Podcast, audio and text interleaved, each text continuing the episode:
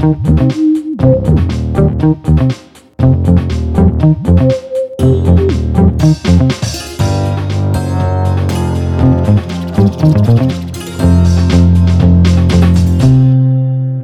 Всем привет! Это подкаст Soundstream «Дневники Лоры Палны». Меня зовут Маша. А меня зовут Митя. И сегодня, как, в общем-то, и в прошлом выпуске, у нас нетрадиционный герой. Мы решили в качестве эксперимента ненадолго, буквально на два эпизода, отдохнуть от классических маньяков, расчленителей, душителей, извращенцев и так далее, и рассказать вам о других преступниках. Если честно, Митя, я испытываю некоторую неловкость, потому что у тебя была предыдущая очень мощная история про такого злого гения, интеллектуала, экотеррориста, а у меня будет чувак из 90-х.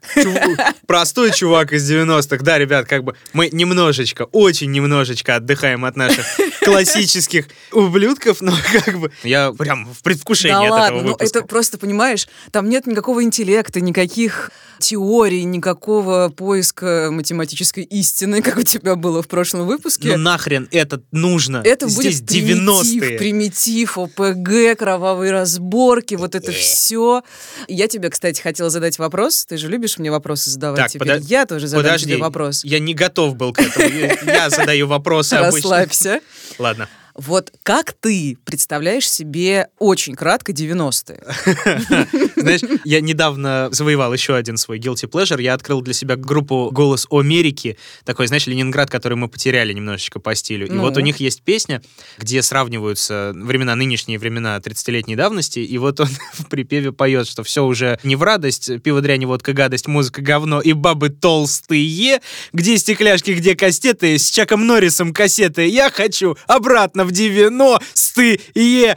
Восхитительно. Ну, Примерно если так. честно, я бы не хотела обратно в 90-е. И я, честно говоря, раньше часто думала, что криминальная история 90-х отчасти романтизирована, отчасти преувеличена. И все эти персонажи в малиновых пиджаках, там бесконечные кровавые разборки, жизнь по понятиям, воры в законе. Это все кажется частью народного фольклора, но нет. Я погрузилась в историю одного наемного убийцы из 90-х и поняла, что все, сука, так и было. Понимаешь? И пачки долларов, и расстрелы, и кровь в центре Москвы, и дорогие рестораны, и машины, и секс-работницы, и адский рэкет. Короче, время было реально веселое, но как бы страшное. Ну да, да. А теперь приготовься. Я буду очень часто употреблять аббревиатуру ОПГ. Кто не знает, это организованная преступная группировка. И произносить кучу разнообразных прозвищ криминальных авторитетов. Мне так нравится, как ты произносишь, да, ОПГ. ОПГ. Как будто ты идешь по теплому, темному району, и тебе такая, ОПГ, стоямба. Мне кажется, так раньше в 90-х и было. Короче, этот выпуск, как мне кажется, будет похож на что-то среднее между бандитским Петербургом, бригадой и, конечно, классикой криминальной России, куда же без нее. Ой, детство, прямо в самое детство Да-да-да, прям в, сам- бьешь. в самое сердечко. Ух. Я расскажу тебе про профессионального киллера и, как говорили, гениального, неуловимого стрелка Александра Салоника. Его жизнь похожа на боевик с кучей внезапного экшена и неожиданных сюжетных ходов. Круто, круто, круто, давай. Надеюсь, будет интересно. Ух. Салоник родился в 1960-м в столице Зауралья, городе Кургане. Семья обычная. Мать медсестра в городской больнице, отец работник локомотивного депо. Салоника в полгода отдали в ясли, мать вышла на работу. Ну, короче говоря, все как у всех в то время. Совершенно обычная типичная семья советская, никаких особых конфликтов, драм и работа, в принципе, в не самом депрессивном городе России. В конце 19 века Курган был сильным местом, там отбывали сроки знаменитые декабристы. Ну, во время и после совка все как всегда. Развитие промышленности, народное хозяйство, куча предприятий, научные институты, крупный транспортный узел и так далее. Много чего до сих пор, кстати, вроде как работает. Ну, Ну, он в такой 90-х... пробивной был город, да. Ну, я бы не сказала, что прям пробивной, но не последний, грубо Ну да. говоря. В 90-х там, правда, возникла одна из самых жестоких и кровавых преступных группировок России, но об этом позже позже. Кстати, Митя, в очередной раз хочу сказать тебе, что я тебе завидую. Я... Э, у тебя все разное, разные страны, разные культурные контексты. Япония, и Африка, и Англия, и Америка. А я завязана исключительно на России, где биографии городов, ну, как бы вот я тебе сейчас рассказала про Курган, и подумала, что биографии городов, ну, как бы они совершенно похожи друг на друга. Какая-то дореволюционная история, Советский Союз, индустриализация, заводы, война, жопа, потом снова какие-то заводы, затем 90-е и снова жопа. Ну ладно, жопа была, в принципе, почти на протяжении 70 лет совка, репрессии и так далее. Ну и дальше сытые нулевые и, и Путин, как бы. Точные нулевые, да. Ну ладно. Какая классная схема, прям, прям моя жизнь, если честно. Ну, это я в очень-очень упрощенном, конечно, варианте все это преподнесла. Ну, понятно, что контекст российский ближе и понятнее. Ну, надеюсь, вам не надоело слушать мои однообразнейшие водные про русские провинции. Что касается детства Салоника, в школе он вел себя совершенно нормально, ну, разве что был подвижнее, чем все остальные. Особенно ему нравилось заниматься спортом, классической борьбой. Салоник даже стал мастером спорта по классической борьбе и стрельбой. Таким образом, кстати, он компенсировал, ну, помимо всего прочего, свой маленький рост — 162 сантиметра. Угу. Слушай, в 60-м году он родился, значит, к 90-м ему было аккурат 30. Ну, подожди, мы еще как-то ты перескочил очень резко. Ну, я подожди, мы еще такой... совсем не в 90-е. То есть я просто про что? Борьба стрельба. Это же классный задел на то, чтобы... Да. Да, да. Но, а это было как? Это чистый спорт был? Или это какая-то, может, внутренняя агрессия там выплескивалась? Вот что-то такое ну, непонятное? Ну, если честно, мне кажется, что ему просто не нравилась обычная школа, mm-hmm. учиться там ходить на уроки. После восьмого класса Салоник пошел в строительный техникум. Там он тоже, кстати, не особенно преуспел. В основном ходил не на пары, а в тир, который был расположен в подвале техникума. Ну, реально, ну, шмалять это гораздо интереснее. Ну, конечно, просто ему нравилась активная форма жизни, ну стрельба, спорт. Затем опять предсказуемый биографический поворот. Армия. Угу. Салоник служил в группе советских войск в Германии, в военном городке, танкистом, был даже командиром отдельного танкового полка, делал стремительные успехи в стрельбе, и после службы Салоник вернулся в Курган и пошел в милицию, работал в патрульно-постовой службе. Прикольно. Ну, такая, с одной стороны, классическая карьера, с другой, некоторые совпадения тут опять присутствуют. У нас опять убийца, бывший работник органов. Да, Как твой да, прошлый да. герой, как и позапрошлый, и позапоза. Но я имею в виду, да, других ну, героев из других сезонов. Ладно, здесь, в этом месте, я бы хотела процитировать фрагмент из книги адвоката Салоника Валерия Карышева под названием «Александр Салоник. Киллер мафии». В этом фрагменте автор пытается воссоздать контекст, в котором жил и формировался будущий убийца. В тоске забранного в бетон пространства жизненный сценарий предопределен на много лет вперед. Школа, ПТУ, заарканивание дешевых, вульгарно накрашенных телок на дискотеках, армия, женитьба, завод по производству чего-то важного для страны, но по большому счету ненужного, праздники, баньки по субботам, бытовые пьянки с приятелями и соседями по воскресеньям, как-то незаметно перерастающие в бытовые драки с жестоким кровопролитием. Рисуешь мысленные перспективы, видишь себя где-то далеко отсюда с карманами, полными коричневых хрустящих сторублевок, разъезжающим по столичным бульварам на приличной тачке в окружении доступных и красивых женщин, сильным и всемогущим. А о чем еще мечтать в Кургане? Саша Салоник, плоть от плоти курганский, не являл собой исключения. Слушайте, как вкусно он все это описывает. Прям тоже хочется этого хрустящих э, коричневых уже не сто, но рублевок, э, да, прям, ой. Если меня слушает моя жена, нет, не хочется, конечно, что Ну, конечно, разумеется. Э, ну, понятное дело, что такой жизни, я думаю, очень многие хотели в те годы позднего совка. Конечно, да, да и... это совершенно типичные мечты, и, возможно, о том, что ему реально хотелось оказаться в некой другой реальности, в какой-то красивой жизни, говорит то, что Салоник обожал оружие, он был прям реально им одержим, и любил мотоциклы и женщин.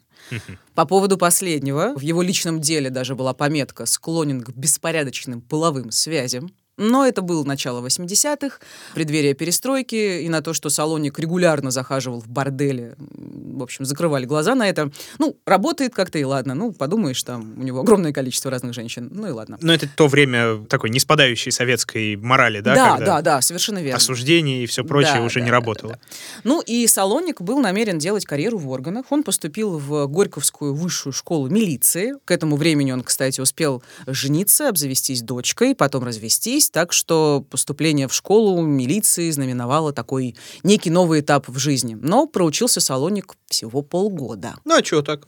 Любвеобильность подвела. А, Салоник закрутил роман с супругой одного из партийных руководителей. Ну, а тот сделал все, чтобы его выкинули из школы милиции и, как я поняла, ну, просто не брали на работу в органы вообще, или ему было бы очень сложно устроиться.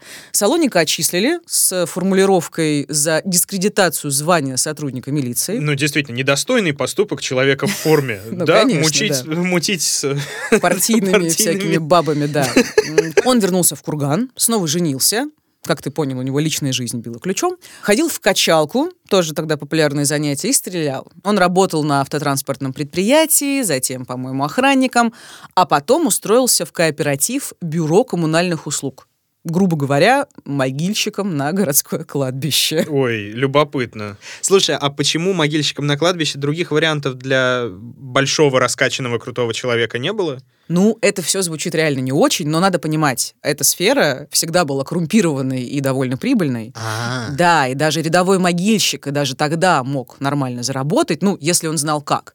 И вот что об этом писал в своей книге про Салоника Валерий Карышев. Рабочий бюро ритуальных услуг еще в середине 80-х был человеком не бедным. Разъезжал по городу на престижной модели «Жигулей» и каждое лето отдыхал в Болгарии или Чехословакии. Он хорошо знал, сколько стоит рытье могилы зимой, сколько можно содрать с родственников за срочность, сколько заломить за престижный участок. И с ним не принято было торговаться. Перемена статуса радовала Салоника. Незаметно появились деньги, купил машину, пусть подержанная, но все-таки своя. Казалось, теперешним положением надо дорожить. Важная деталь. На кладбище Салоник работал с будущими лидерами Курганской ОПГ. Пока они просто думали о формировании некой криминальной структуры, просто вот у них возникла взаимная симпатия. И тут в жизни Салоника произошел крутой и неожиданный поворот. Его задержали по подозрению в изнасиловании. Воу, то есть э, любвеобильность дала сбой. А вопрос такой на миллион. Он был реально виноват или его хотели подставить, опять же, за вот эти его непонятные беспорядочные половые связи с э, партийным окружением? Нет, это, как выяснилось, реальная история. Она произошла еще до учебы в Горьковской высшей школе милиции. А, то есть старая какая-то еще да, школа. да, да. Салоник и его коллега патрулировали Курган на служебной машине и прямо во время смены познакомились с двумя девушками, поехали к ним на квартиру, и там Салоник, э, собственно, изнасиловал одну из них. Сам он, правда, конечно же, утверждал, что все произошло по обоюдному согласию, но суд доказал, что это не так, и Салонику дали 8 лет. Но он умудрился сбежать прямо из зала суда. Чего? Прикинь? Просто вот ну, эта тема побегов, это вообще отдельная тема, ну вот я расскажу дальше. Короче, тогда еще не было клеток для подсудимых, вот так называемых аквариумов. А, вот этих. э, скамьи. На скамье подсудимых, Нет, да, ну вот скамья, наверное, была, но не было клетки, не было Клетки вот не этого было, вот была скамья, небольшого. да. Да, На была скамья. скамье, на Да. скамье подсудимых, да. Цитата неважно, наверное. Откуда? Место встречи изменить нельзя, там промокашка пел. Спасибо. Википедия работает. А Салоник, как рассказывали, заорал судье, да, судье женщине, я тебя найду и изнасилую, оттолкнул конвоиров и тупо сиганул в окно. Суд Ага. был на втором этаже, Салоник потом после этого побежал на кладбище, знакомый гробовщик в катафалке, внимание, отвез его к себе домой. Слушайте, это, знаете, вот прям кассета с рынка цифрового, да, и там фильм, где Стивен Сигал всех месяц. Вот это вот оно, понимаете, вот круто, так, Кино, да, кино. очень круто. Потом Салоник перебрался в Тюмень, ему помогла с перемещением курганская братва. Братва. Да, но там его все-таки кто-то сдал, его задержали через полтора месяца в косметическом салоне, в котором Салоник собирался свести татуировку и родинки на лице. Тоже такое задержание в косметическом салоне в 90-е, ну, вернее, это не 90-е были, но тем не менее, любопытная картина. Пред 90-е. Да, такие, пред 90-е. И к восьми годам, э, которые у него уже были за изнасилование, ему добавили еще еще 4 года, ну, за побег, и с усиленным конвоем доставили на зону в Пермском крае. Законы тюрьмы Салоник не признавал. Он рассказывал, как его пытались опустить, потом его жестоко избивали не раз до полусмерти, но он каким-то образом остался жив и не опущен, грубо говоря. И в конце 80-х его перевели в другую колонию в Ульяновской области, и Салоник решил сбежать. Снова? Да. Он готовил план побега два года. То есть все серьезно. И он сбежал в апреле 90-го через канализационную систему тюрьмы. И этот момент тоже довольно ярко описан в биографии Салоника. Казалось, зловоние пронизывает каждый орган, каждую клеточку беглеца. Нестерпимая вонь фекалий густо набивалась в легкие, до слез резала глаза. Омерзительная густая масса залепляла уши, сочилась в сапоги и за воротник. Но Саша, плывя по шею в дерьме, упорно, метр за метром, продвигался вперед. Мокрая одежда сковывала движение, каждый шаг давался с неимоверным трудом. Он передвигался в кромешной темноте. Вокруг булькала вязкая жижа, и, казалось, зловонные газы роятся перед самым лицом. Чтобы не пропустить выход наружу, надо было то и дело щупать шершавую, покрытую мягкими наростами трубу. Слушай, это еще одно кино родом из тех же 90-х про Энди Дюфрейна, который бегал из Шаушенка. Класс, вот точно. Тоже, вот точно то же самое э, проплытие по канализации, прям слово в слово Стивен Кинг. Очень круто. Да, У, да. да. Ну, получается, он сбежал. В итоге он отсидел всего два года из положенных 12. И он вернулся на короткое время в Тюмень, скрывался там. На него вышли члены Тюменской ОПГ под названием «Десятка». Бывшие спортсмены занимались сначала примитивным рэкетом, потом нефтяным бизнесом, ну и там другими легальными коммерческими структурами, например, банками. Ну и, кстати, очень многие ребята в ОПГ были бывшими спортсменами, это, в принципе, типично. Типичный путь да. для Да, спортсмена. да, да, совершенно. И они попросили Салоника застрелить конкурента, лидера Ишимской ОПГ, Ишим — это город в Тюменской области. Он согласился и в 90-м году совершил свое первое заказное убийство. Так началась его карьера профессионального киллера. Салоник переехал в Москву. Там его уже ждали старые знакомые с Курганского кладбища. Вот те самые ребята, которые вместе с ним когда-то копали могилы и мечтали сколотить банду. Они уже ее сколотили, получается, а в Кургане или уже в Москве? Они сколотили ее в Кургане. Вот сейчас будет такое небольшое лирическое отступление на эту тему, про эту банду, для понимания, зачем они вообще поехали в Москву и чем занимались. Курганскую ПГ в 90-м году основали два бывших спортсмена. Олег Нелюбин по кличке Нелюба, Виталий Игнатов, больше известный как Длинный, и лейтенант запаса Андрей Колегов по прозвищу Курганский.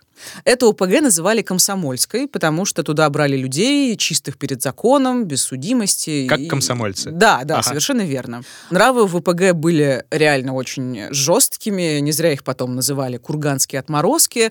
В Кургане главари банды тренировали своих людей, которых они откровенно звали пушечным мясом, за любой косяк смерть. Например, однажды убили парня, который отказался донести до машины чемодан жены одного из главарей. Ну, короче, это, это реально просто за гранью добра и зла. Но жестокость курганцев э, парадоксальным образом сочеталась с сентиментальностью. Перед серьезным делом члены Курганской УПГ собирались на Ваганьковском кладбище, ну это уже в Москве, у могилы известной авантюристки и мошенницы Соньки Золотой Ручки. И там они, по старой воровской традиции, поминали легендарную преступницу и просили у нее как бы везения, удачи на то, чтобы совершить очередной отжим чего-либо бизнеса и так Позолотить далее. ручку, да. Нет, это вообще одна из очень таких невероятно трогательных э, Прям особенностей. очень трогательно, конечно, да. Но э, нет, это действительно были прям массовые мероприятия. Ну Туда да, действительно очень да. многие приходили. И в какой-то момент, по-моему, чуть ли не кладбище закрывалось неофициально. Да. Чтобы никто не приходил, чтобы никто не мешал им. Да, слушай, даже не знаю, почитаю об этом. По-моему, да. Да, как у них вообще были распределены роли? Этот Курганский разрабатывал операции, то есть он был мозгом. ОПГ Нелюба, в прошлом учитель физкультуры, обучал рукопашному бою, а Длинный занимался финансами и руководил всеми бандитскими разборками. Консильери такой. Да. Класс. Тактика у курганцев была очень простая, как часто говорили главари, в любой непонятной ситуации надо стрелять, стрелять и стрелять. Поэтому очень легко они в Кургане отжали себе торговые точки, банки, фирмы, разные коммерческие организации и так далее. Но в какой-то момент Кургана им стало не хватать, я да, так думаю. ты понимаешь, почему они поехали в Москву. Да, они действительно хотели жажды денег, хотели влияния и так далее. В Москву ехать надо. Да. В Москве вся сила. сила, Да, сила. да, да, да, да. Тогда в Москве лидировала Ореховская ОПГ. Возможно, ты знаешь, что по мотивам этой истории э, сняли сериал «Бригада». По Ореховской? Да. Ой, удивительно. а Да. Я не знал. Я думал, Саша Белый такой вот чисто вымышленный образ. Но он вроде как Сильвестр, глава Ореховской ОПГ. Большинство членов банды жили в районе Орехово-Борисово, ну, в общем-то, отсюда и название. И многие ОПГ, ну, а их в Москве были десятки в 90-х, да, часто назывались по районам, например, там Кунцевская, Нагатинская, Медведковская, Измайловская, Одинцовская и так далее, и так далее. Многие ОПГ в дальнейшем вошли в состав этой Ореховской, потому что она была самой мощной и авторитетной на тот момент. Такая криминальная агломерация. Совершенно верно. Ну, как бы такая, ну, русская мафия, если Ну можно да. так сказать. И главой Ореховцев был бывший тракторист из Новгородской области Сергей Тимофеев. Его называли Сильвестр за внушительную мускулатуру в честь как это неудивительно, Сильвестра Сталлоне. Ага. А ореховцы занимались всем. Сначала был банальный рэкет, э, контроль кооперативов, ресторанов, разных предприятий, даже концертов эстрадных исполнителей. Они стали первыми, кто, ну, в общем, контролировал всю эту тему. Шоу-бизнес. Да, да, да, да, совершенно верно. Потом пошли дела посерьезнее. Банковский сектор, драгоценные металлы, недвижимость, автомобильный бизнес, нефть и так далее. Ореховская ОПГ противостояла Кавказским ОПГ, то есть был такое большое, условно, там, война, да, негласная. Сильвестр обладал огромным авторитетом среди всех славянских группировок, и курганцы решили как? Для начала нужно к нему, к такому большому и влиятельному, втереться в доверие, помогать устранять врагов, а потом постепенно наращивать собственное влияние. Вот как об этом рассказывал один из сотрудников московского уголовного розыска. Это интервью он дал анонимно. Все знали, что существует Курганский, но все понимали, что Курганский, допустим, под Ореховскими или под Коптевскими, ну никак не Курганский.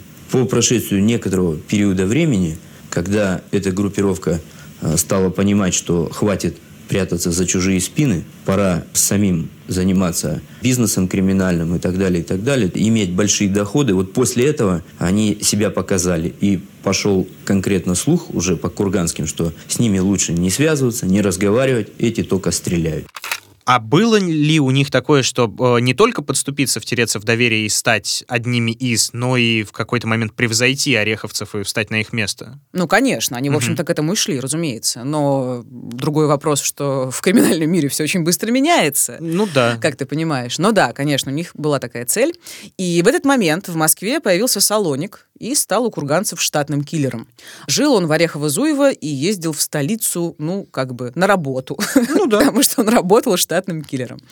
Почти все громкие убийства криминальных авторитетов в 90-х связывали именно с ним. В 92-м, как говорят, Солоник застрелил вора в законе Виктора Никифорова по кличке Калина, который считался нареченным сыном патриарха воровского мира России, и не только России, кстати, Вячеслава Иванькова, известного как Япончик. Я думаю, ты про него знаешь. Это легендарная личность, его называют главным русским мафиози в Америке, у него огромная увлекательная биография, почитайте, если хотите.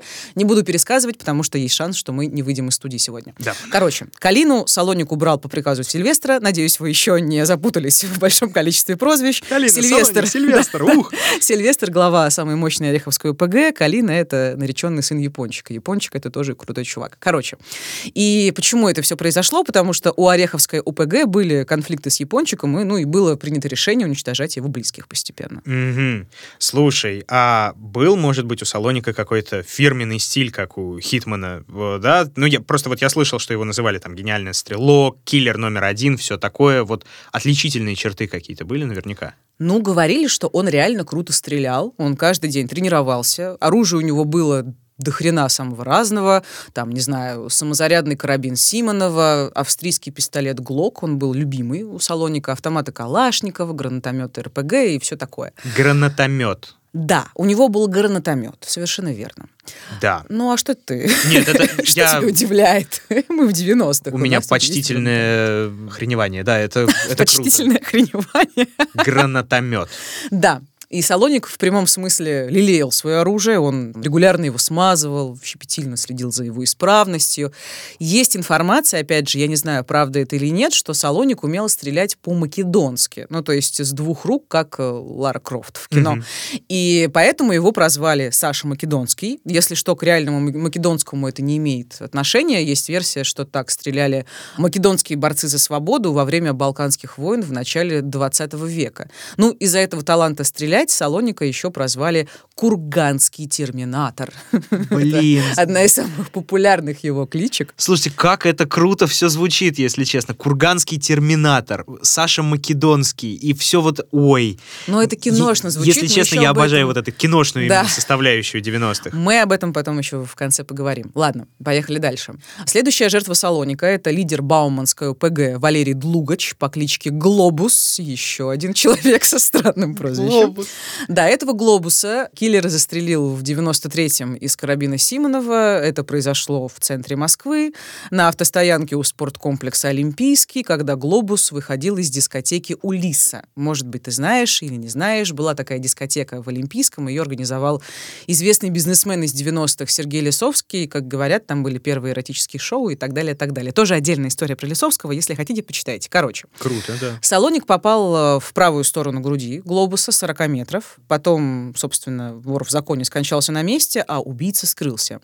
Ну и мотив преступления был простой. Курганцы просто хотели отжать себе развлекательный клуб Орликина, который тогда крышевала Бауманская ОПГ. Я немного не могу пока что отойти от э, фразы в правую сторону груди глобуса. Он попал.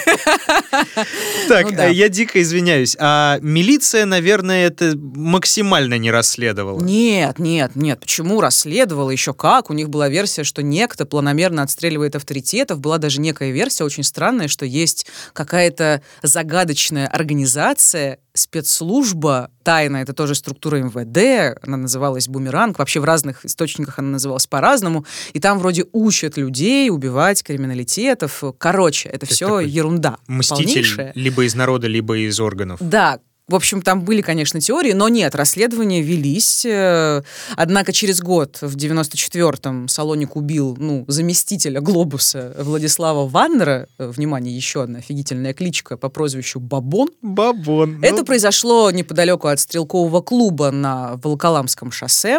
Бабон привез туда сына пострелять. Э, убийство произошло, когда все сидели в машинах. А, ну, Бабон, его телохранитель и ребенок. Э, Бабон и его охранник сидели впереди, и Салоник застрелил обоих через небольшую дырку в бетонном заборе. Мальчик он сидел сзади, к счастью, не пострадал. И убийство Глобуса и Бабона объединили в одно. Ну, баллистическая экспертиза показала, что почерк схожий. И мастерство, наверное, стрелявшего тоже, да, там ну велико. да, да, мастерство стрелявшего, плюс они оба из Бауманской ОПГ. И потом, изучая видео с места убийства Бабона, следователи таки разглядели в толпе у тира Салоника. Он тогда уже был, ну, как бы известен криминальному миру. Они начали его искать. Они даже, ну, через какое-то время ворвались с обыском в квартиру, где предположительно скрывался Салоник, но его там не оказалось. Это была квартира, где он хранил оружие, и там жил какой-то непонятный мужик. Предлагаю послушать фрагмент с спецоперации реальной, да, чтобы ощутить неповторимую атмосферу 90-х. Отойди, давай. Юрий, давай.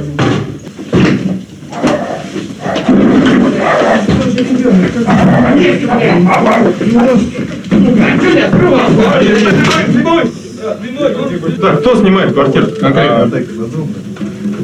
Ты? Ты здесь что делаешь? Живешь здесь? Еще в этой квартире нашли кассеты с любительской съемкой отдыха где-то за границей. Ну, выяснилось, что Салоник с братвой периодически отдыхал на разных зарубежных курортах. И, ну, что логично, следователи думали, что он может куда-то улететь. В Шереметьево усилили паспортный и таможенный контроль, проводились там разнообразные рейды на вокзалах, на рынках, в гостиницах, где угодно. А в 94 году произошло еще одно громкое убийство. Жертвой на этот раз стал всемогущий покровитель курганцев, вот лидер той самой Ореховской ОПГ Сильвестр. И это было, ну, максимально в стиле 90-х, Сильвестр погиб при взрыве в машине на Третьей Тверской Ямской улице. В автомобиле заложили бомбу с радиоуправляемым устройством, и по оценкам специалистов ФСБ масса тротилового заряда, прикрепленного магнитом к дну машины, 400 граммов. То есть взрыв был, ну, как бы довольно мощный. Ну, весьма-весьма, да. Да. Да, чума, конечно, это круто. Ты это об этом рассказываешь, потому что это тоже сделал Салоник, или почему? Потому что, ну, как бы нетипично, он же стрелок, а не подрывник. Неясно, кто это сделал. Э, версий очень много, потому что у Сильвестра, как у самого влиятельного лидера да, ОПГ Москвы, было очень много разных врагов, Ну, и много кому было выгодно, чтобы его больше не существовало на этой земле. А курганцам тоже было выгодно его убрать. А Они, в общем-то, тоже хотели большего влияния, как я уже говорила. Они, в общем-то, хотели посеять хаос среди московских ОПГ, ну, хотели, грубо говоря, их стравить, чтобы проворачивать свои дела и наращивать счета в швейцарских банках. Разделяй и властвуй, в общем, Ну да, классическое. да. И, кстати, Сильвестр был недоволен их чрезмерной активностью, в частности, убийствами бауманцев, вот этого Глобуса и Бабона. И курганцы и Сильвестр встречались буквально за несколько часов до взрыва машины, при котором погиб, собственно, Сильвестр. Но кто действительно подложил бомбу, до сих пор не ясно. А тем временем Салоник продолжал работать на курганскую ОПГ, и однажды ему крупно не повезло. В октябре 94-го Салоник с коллегой по УПГ приехал на Петровско-Разумовский рынок. Был такой в Москве, типичный гигантский неряшливый рынок 90-х, а, чтобы разобраться с э, какими-то там непокорными торговцами и, ну, как бы разрешить очередной конфликт. С Как крышей, наверное. ну да, да, да. И тут он услышал сзади «Граждане, предъявите документы». Салоник понял, что любой малейший контакт э, с правоохранителями грозит ему задержанием. Он же до сих пор в розыске еще, да? Конечно. У него И эти он, 12 лет не отсижены. Разумеется. И он открывает стрельбу. Милиционеры, их было двое, они погибли на месте. Салоник помчался в сторону пригородных железнодорожных путей, продолжая отстреливаться. За ним помчались охранник рынка и сотрудник ППС. По-моему, они были то ли ранены, то ли погибли, тоже противоречивая информация. Точно погибли два милиционера. В итоге киллера ранили в почку, он пытался убежать до последнего, стреляя из пистолета, но потерял сознание в конечном счете. Его спасли, ему пришлось ампутировать почку, но врачи реально боролись за его жизнь, и он был на грани жизни и смерти, действительно.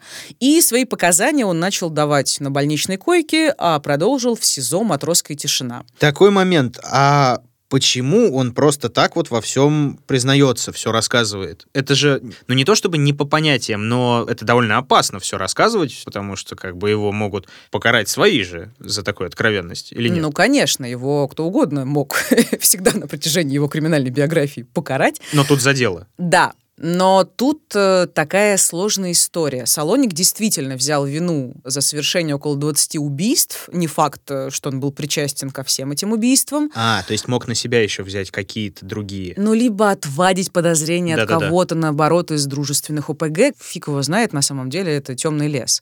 Есть версия, опять же, версия, что киллер был деморализован, он был подавлен, якобы ему внушили мысль, что если он возьмет на себя вину за все нераскрытые громкие убийства 90-х, там, предстанет в образе такого чистильщика криминальных авторитетов, то тогда он получит более мягкий приговор, может Мгм. быть. Типа как Мститель, опять же. Ну, что он, да. по сути своей, оказывал обществу услугу. Якобы, якобы. Ага. Но он как бы не педалировал эту версию, но это, опять же, другие люди додумали, поэтому я не могу утверждать, что это так и было. Ну, любопытно. Да, но позже Салоник, что важно, отказался от части своих показаний, но всего в его деле было около 30 уголовных эпизодов. И, кстати, любопытная подробность. Один из его адвокатов, Валерий Карышев, вот, который книжки про него писал, поначалу просто боялся заходить к нему в камеру. Вот послушай, что он рассказывал об этом. В прокуратуре мне сразу сказали, что, вы знаете, ему терять нечего, он склонен к побегу, и, скорее всего, он, говорит, возьмет вас в заложники. Я уже так сижу, держу здесь, как говорится, карман, баллончик газовый, думаю, сразу раз, если что, мне будет там с ножом за горло хватать. Ну, выходит такой парень, метр, метр сто шестьдесят два, небольшой, улыбается сразу. Ну, вообще, можно его понять совершенно точно. Конечно.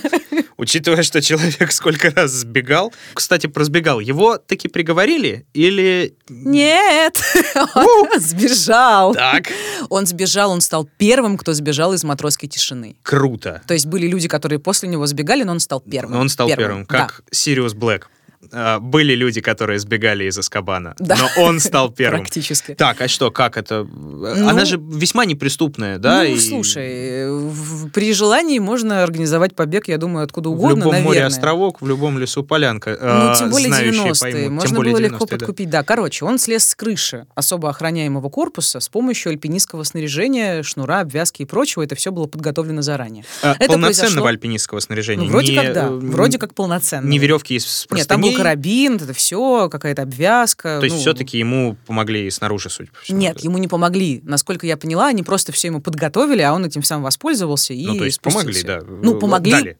Ну, то есть его не обвязывали там, там не было человека специального, который помогал ему. Но альпинистское снаряжение откуда-то взялось. Да, ну, я, Мгм. разумеется, я же говорю, его, Круто. ему подготовили это снаряжение. Это произошло ночью, э, в июне 95 года. А, Его вывел из камеры молодой надзиратель, младший сержант э, Сергей Меньшиков. Он открыл нужные двери, и этого Меньшикова Салоник, по-видимому, подкупил. А, Есть версия, что организаторам побега заплатили миллион долларов, и половину суммы получил Меньшиков, который, собственно говоря, тоже сбежал э, вместе с Салоником. Потом, по-моему, его убили, как это обычно бывает. Ну, короче, Ну вот. да, Побег. круто. Так, миллион долларов. Братва собрала, небось? Нет. Э, Вернее, не знаю. А. Обычно не знаю. Ну, скорее всего, да, братва. Есть другая версия, что побег спонсировала некая богатая любовница Салоника, а любовница-покровительниц э, среди женщин у него было, как ты понимаешь, много. Он продолжал свой любвеобильный путь. Да, конечно. Круто. И после побега, собственно, опять начались масштабные проверки, усиление контроля над аэропортами. Летчикам выдали фото. Салоника киллера объявили в международный розыск. Его искали Интерпол, спецслужбы разных стран мира и так далее. Но через год, в 96-м, в Москве произошли еще два убийства. Первое случилось прямо под окнами здания ГУВД Москвы на Петровке 38. Там застрелили одного из лидеров Коптевской ОПГ Василия Наумова. Он ехал в машине, его голову буквально э, раскрошила автоматная очередь. Ходили слухи, что у Наумова, опять же, были конфликты с курганцами на которых э, работал Салоник. А второе убийство произошло на Краснопресненской набережной. У магазина «Италмода» был такой. Там застрелили из машины, проезжающей мимо, питерского бизнесмена Андрея Лукашова, который прогуливался по улице.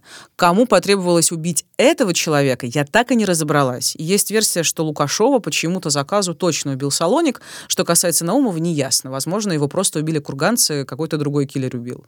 Мгм. Вот. А где Салоник скрывался все это время? Год, да, получается, после побега? Но около того. Ну, он поначалу скрывался в, во Владимирской области, в одном из дачных кооперативов он жил. И следователи искали Салоника, в том числе через проституток на Тверской. Они знали, что он любит к ним захаживать. И одна из девушек опознала такого парня на мотоцикле, сказала, что он э, произнес странную фразу после их встречи, в конце встречи. Но опять же, если это не выдумка журналистов, ты еще узнаешь, с кем ты спала. И так, знаешь, это подмигнул так, надел черные очки и уехал в закат. Не знаю, мне А. кажется, это так просто смешно и как бы совершенно не- невозможно, к сожалению, проверить, говорил он так или нет. Но, может, и говорил. Короче, Салоника выследили даже в какой-то момент. А Оперативники преследовали киллера, который ехал на мотоцикле прям вот до самой Владимирской области, но потом его потеряли. Салоник умудрился скрыться там где-то на проселочных дорогах, и опять начались поиски, опросы, ну вот уже среди дачников Владимирской области, и сторож одного из кооперативов вспомнил, что рядом с ним жил мужчина по имени Валера, ну, у Салоника было много поддельных паспортов, э, российских имен разных. Ну да. Этот Валера очень любил стрелять в лесу, у него там был небольшой полигон, и сторож утверждал, что парень был свойский, трудолюбивый, делал мебель, много занимался со своим мотоциклом, вот оружием увлекался и так далее. Ну, рубах парень. Да, даже. короче, в итоге, да, обнаружили дачу Салоника, и там, конечно, был огромный склад оружия, автоматы Калашникова, винтовки, глушители, прицелы, боеприпасы. Но самого киллера не было, он в очередной раз скрылся.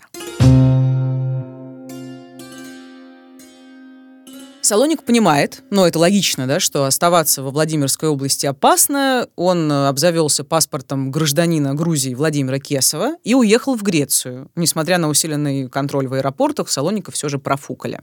И какое-то время Салоник провел в Афинах, потом перемещался по Греции и Италии, и в конце концов, в начале 97 года, осел в Греции, снял виллу в элитном коттеджном поселке Лаганисе. Жил он там, кстати говоря, не один, а с 22-летней фотомоделью и призером конкурса «Мисс Россия-96» Светланой Котовой. Да, знаешь, такой типичный, красивый уход на пенсию для киллера Да, из 90-х. да, да, да, совершенно Мафиозного верно. хитмана. Да. Есть очень любопытный факт, который хочу озвучить. Есть версия, что российские и греческие спецслужбы знали о прибытии Салоника, но Греция якобы игнорировала просьбы России уточнить, кто скрывается под фамилией Кесов, и вроде бы Салоника завербовала, ну, и оберегала от э, спецслужб и бандитов контрразведка Греции, чтобы использовать убийцу как источник информации о русских преступных группировках, которых в Греции тоже было довольно много. Ну, потому что так. так, Греция была одним из простых, как я понял, способов свалить и Да, затаиться. конечно, безусловно. И там много кто скрывался, и там тоже проворачивались темные делишки. Круто. Я про греческую контрразведку, по-моему, узнал только сейчас, что она, в принципе, существует, и это прикольно. Ну ладно, это было в 90-х, возможно, сейчас все изменилось. Ну да. Так, ладно. И э, получается, Салоник сбегает. Салоник, наверное, я думаю, рвет контакты со всем своим прошлым преступным. Он э, завязывает с профессией киллера и живет на деньги, которые им хватит до конца жизни, наверняка.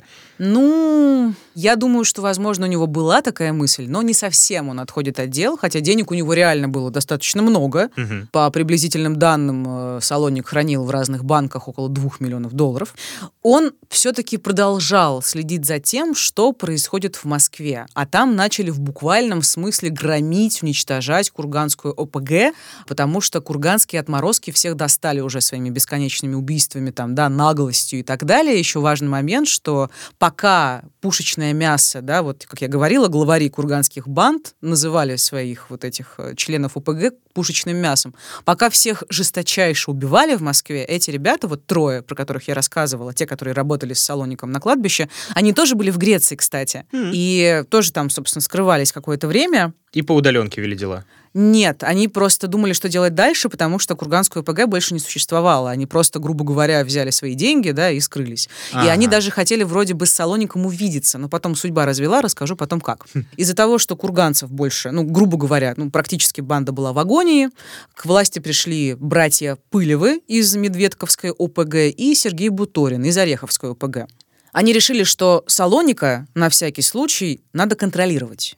Они знали, где он скрывается. Они напичкали его виллу прослушкой. А Салоник в выражениях не стеснялся. То есть он э, со своей, наверное, Котовой, я не знаю, сам собой. Короче, он часто говорил, что с этими ОПГ, Ореховской и Медведковской, надо кончать. Ай, А это же, ты знаешь, говорить нельзя. да. А еще есть факт, опять же, я точно не знаю, правда это или нет. Он же в любых э, местах, где он жил, организовывал себе небольшой полигон для стрельбы, ну, грубо говоря, небольшой тир. Поддерживать И форму. Да, и в подвале виллы у него тоже был такой небольшой тир, и вроде как он тренировался, и как раз он стрелял в фотографии вот этих чуваков из ОПГ. Опять же, это очень похоже на киношную, совершенно Да. выдуманную, тупую подробность. Но то, что Салоник как бы высказывался о них уничижительно и, в общем-то, выступал против того, чтобы они были у власти в Москве, это точно так. Это непростительно. Конечно. Особенно из конечно. уст вот такого на- настолько авторитетного, грубо говоря, человека, настолько известного человека. Ну, это тоже, кругах. кстати, спорный вопрос про авторитет и известность. Тоже под конец мы с ним, э, мы с тобой, вернее, с ним, с тобой мы его обсудим. Лидеры обеих группировок решили, что на всякий случай Салоника надо убить. И, по всей видимости, они с этим справились. Да. Как именно? А они поселили в соседнюю виллу трех давних приятелей Салоника, там по каким-то криминальным делам. Это уже было в Не январе тех, а других. 97-го. Других, других, да, других. Салоник узнал, что те живут рядом, позвал их в гости, а приятели, как это часто бывает в криминальном мире, давно были уже не приятели. Эх. Они просто задушили Салоника по трем разным версиям, капроновым шнуром, проводом от электрочайника или проводом от утюга. Я обожаю эти очаровательные разночтения. Короче, чем-то они его задушили, а Котову, девушку-киллера, они расчленили, потому что как бы они так делали всегда, практически, когда убивали кого-то условно опасного. А Салоника? Я же говорю, Салоника они не расчленили, они А. просто его задушили. А Котову они расчленили, я не знаю. Ну вот у То них... есть, чтобы подчеркнуть, грубо говоря, личность э, главного убитого, ради кого они, собственно, шли на дело. Ну, они просто были, я думаю, сумасшедшие отморозки, Ну, но они да. часто расчленяли вроде как женщин, каких-то, ну, грубо говоря, авторитетов. Ну, я точно не Тех, уверена. кто попался под руку, грубо Да, говоря. да. Ну, в общем, они периодически расчленяли кого-то, кто был свидетелем убийства. Вот так. И труп задушенного Салоника через несколько дней нашли на мусорной свалке в Варибобе, пригороде Афин. Киллеру на момент смерти было 36 лет, а останки Котовой, они были в чемоданах, нашли через три месяца под оливковым деревом у небольшого курортного городка Саронис. Котову перевезли в Россию и похоронили на родине, а вот Салоник остался в Афинах. Так, а почему? Тоже, как обычно, версии. Угу. Одна версия. Вывести его помешали какие-то бюрократические проволочки. То есть мать приехала в Грецию, она опознала сына, и греческие власти не пошли ей навстречу, потому что Салоник уже на момент смерти имел греческое гражданство, его вроде было легко сделать. Во-вторых, вроде как родственные связи между матерью Салоника и самим Салоником были не подтверждены формально. Но какая-то, в общем, там была закорюка такая документальная, угу. бумажная. Есть другая версия, что мать Салоника просто не захотела его везти в Россию, и никакие другие родственники из Кургана тоже не захотели. И в итоге Салоника похоронили на греческом кладбище. За этой могилой там три года с 97 по 2000 никто не ухаживал. И по греческим законам за теми могилами, которые никто не посещает, никто за ними не ухаживает. Эти могилы нужно уничтожать, ликвидировать. И останки Салоника были вырыты из земли служащими кладбища, перенесены в яму и растворены в соляной кислоте. Так, Маша, ты, кажется, в начале выпуска жаловалась, что какие-то скучноватые у тебя выходят истории. Это же это же бомба. Я, э, ой, нет, я не знаю, очень крутая история, если честно. Это такая вот классическая бандитская элегия, да, что живи быстро, умри красиво. Ну, да. То, что ему 36 лет, и то, как круто развивалась его карьера и как бездарно закончилась его жизнь. Это, конечно, такое, да. Да. Слушай, а что в итоге стало с этими тремя ребятами из э, курганских, с которыми он работал, с основными? Ну, да, да, я обещала рассказать. Он, э, они скрывались в Греции, по-моему, какое-то время, как я говорила, а потом они просто как-то рассосались по загранице. И, в общем, если кратко, чем все кончилось. Одного из главарей Курганского выманили в Россию хитростью, арестовали прямо в Шереметьево, судили и приговорили к к 24 годам тюрьмы. Он отсидел 8 лет и повесился. Возможно, не сам, как часто это Да, да, да, да, да. Угу. Второго Нелюбина нашли в Нидерландах, э, депортировали в Россию, началось следствие, но курганца убили сокамерники в матросской тишине. Очень жестоко забили ногами. Ну, тоже, видимо, да. не из личной неприязни. Конечно, конечно. А третий Игнатов, он пропал. Ходят слухи, что он сделал себе пластическую операцию, живет где-то за рубежом. Но, скорее всего, да. тоже, ну, не, по всей не видимости, мог, могла настичь. Не знаю, что с ним стало. Ну и, короче, если подытожить э, деятельность Курганской ОПГ, за все время банда совершила не меньше 60 убийств. Угу. Вот так. Так, а касательно этих э, ребят, которые э, задушили самого Салоника, их там искали, ловили?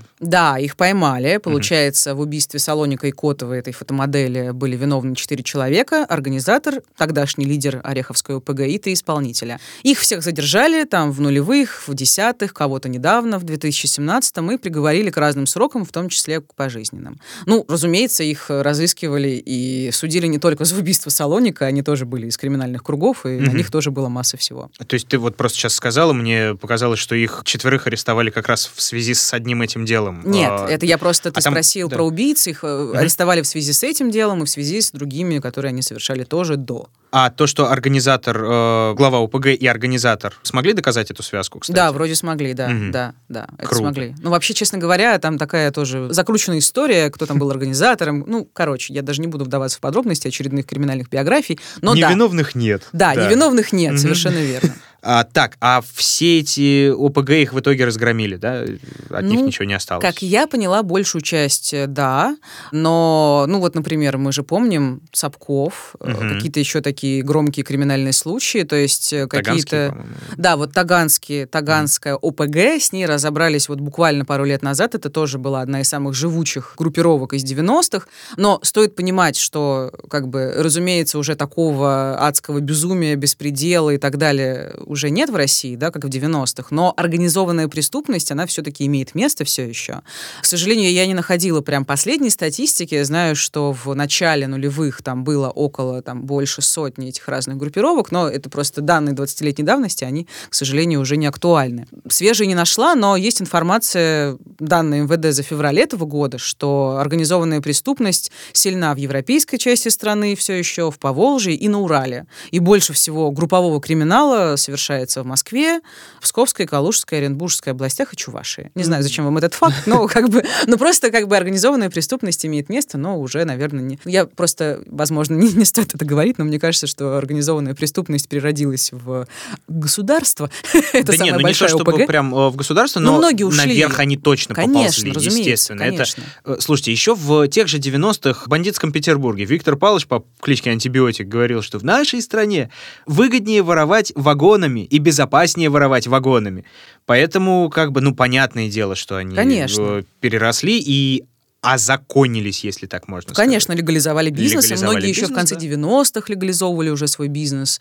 Поэтому ты совершенно прав. Ну и, И- как бы, э, учитывая, сколько мы можем найти народу, которые заполучили свой первоначальный капитал на свой процветающий сейчас бизнес Конечно. 30 лет назад конечно, или около. Конечно. Да. Да, и еще напоследок несколько фактов. Есть версия, что Салоник жив. О, поехали, класс. Как Цой.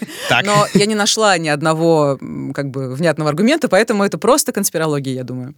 Ну, как А. бы, да, что Терминатора не задушишь, не убьешь. Ну, кстати, Логично, да. Да, а еще многие считают, что образ крутого, неуловимого убийцы, курганского терминатора, стреляющего с двух рук, придумали исключительно журналисты. И Салоник, если можно так выразиться, ну, переоценен в контексте криминального мира, рассказывал один из сотрудников московского уголовного розыска. Да, Салоник был амбициозный человек. Да, он мог, допустим, охраннику на даче, где он проживал, сказать, ты еще узнаешь, кто живет рядом с тобой. Чего-то такого супер, как о нем пишут, что он там киллер номер один, он там такой стрелок и так далее. Этого нет. Преступления, которые Салоник на себя взял после того, как его задержали на Петровской-Разумовской, данные преступления, убийства были совершены не Салоником. Он везде был на вторых ролях. Он прикрывал, он находился рядом, он стрелял, но он не первое лицо. И еще одно доказательство этой версии – анонимные показания одного из бывших членов Курганской ОПГ. Салоник вообще никогда не был авторитетом. Ему на стрелках вообще нехера делать было. И у него напряги бы были, если бы он там хоть раз засветился. Прикинь, какие базары могут быть у братвы с бывшим ментом. А с каких хуй ему платить большие бабки? Кто он такой? Макрушник конченый. Работал, правда, чисто. Ну, действительно, немного похоже на правду, с одной стороны. С другой, ну, так обидно как-то немножко. Такая классная история, возможно, липа, ну...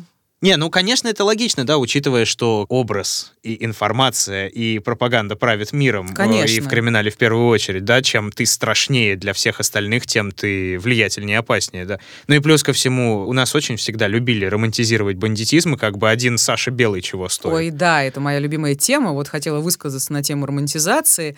Есть версия, что Салоник якобы за какое-то время до своей смерти наговорил на пленку некие откровения про себя, рассказал ну, грубо говоря, про всю свою жизнь. Он позвонил своему адвокату Валерию Карышеву и попросил в случае своей смерти опубликовать эти записи. И в начале нулевых Карышев действительно выпустил три книги про своего подзащитного. Одну из них я цитировала в начале. Ну, я цитировала те моменты, которые казались мне убедительными и находили подтверждение в других источниках. Но это ни разу не документальная литература, а Мгм. какой-то, вот честно, я прочла по диагонали первую книжку, такой второсортный детектив, написанный так наполовину восторженно, наполовину, ну, слишком уж художественно. Вот, кстати, я тоже отметил, да, именно. Да, конечно. И Карышев, если эти аудиозаписи вообще существовали, он превратил их в нечто такое романтично приукрашенное. Там из серии была сцена, опять же, не знаю, правда это или нет, когда а, в одну из квартир Салоника врываются оперативники в ту квартиру, где он на тот момент вроде как жил, но я не нашла, правда, правда это или нет, и не стала это включать в, в описание его биографии. Короче, якобы он там находился со своей девушкой, тогдашней какой-то там, и он сказал, Аленочка, они будут говорить про меня всякие глупости, это неправда, я люблю тебя. Ну и там бла-бла-бла, выскочил из окна и оставил эту девушку объясняться с э, оперативниками. Ну, короче, честно говоря, не знаю. Есть версия реально, что Салоник ему ничего не передавал, и Карышев просто это все придумал. Но, к сожалению, у меня нет возможности эту информацию проверить, но, тем не менее, это было интересно. Ну, с другой стороны, у Марио Пьюза же получилось в свое время, да, написать крестного отца, который художественный от и до, и в то же время документальный Но от и это до. все-таки, извини, великая книга, Да. а это я говорю про какую-то второсортную российскую литературу. Ну, Это- лавры не дают покоя, это нормальная совершенно история. М. Учитывая, как у нас любили все эти истории и любят Ну, до сих пор. стороны, Целый да. телеканал про это есть. Да. Целый подкаст про это есть. пальцы. Ну, мы не про это совсем. ладно, Вы не понимаете, это. это другое. Ну, короче. Да. Ну и последнее. В пользу версии, что образ Салоника несколько надуман и приукрашен, говорит большое количество российских сериалов и фильмов, снятых по мотивам его истории. Так что не исключено действительно, что все, что я тебе сейчас рассказала, полная туфта. Но зато ты развлекся, послушал меня. Очень крутой выпуск. Мне Да? очень нравится. Спасибо. Это был подкаст «Дневники Лоры Палны». Подписывайтесь на уведомления, чтобы ничего от нас нового не пропустить. А нового, это мы говорим о новых выпусках, которые вы можете прослушать в мобильном приложении и на сайте SoundStream, ну и на любых удобных вам подкаст-площадках. Apple подкасты, Google подкасты, CastBox, Яндекс Музыка, YouTube и на нашей официальной страничке ВКонтакте. Да, а еще у нас есть Patreon, где вы можете стать нашими патронами, поддержать нас, мы будем очень рады. И напоминаем, что у нас есть Инстаграм Лора Павловна 2020, подписывайтесь там тоже. Будьте осторожны. И будьте счастливы.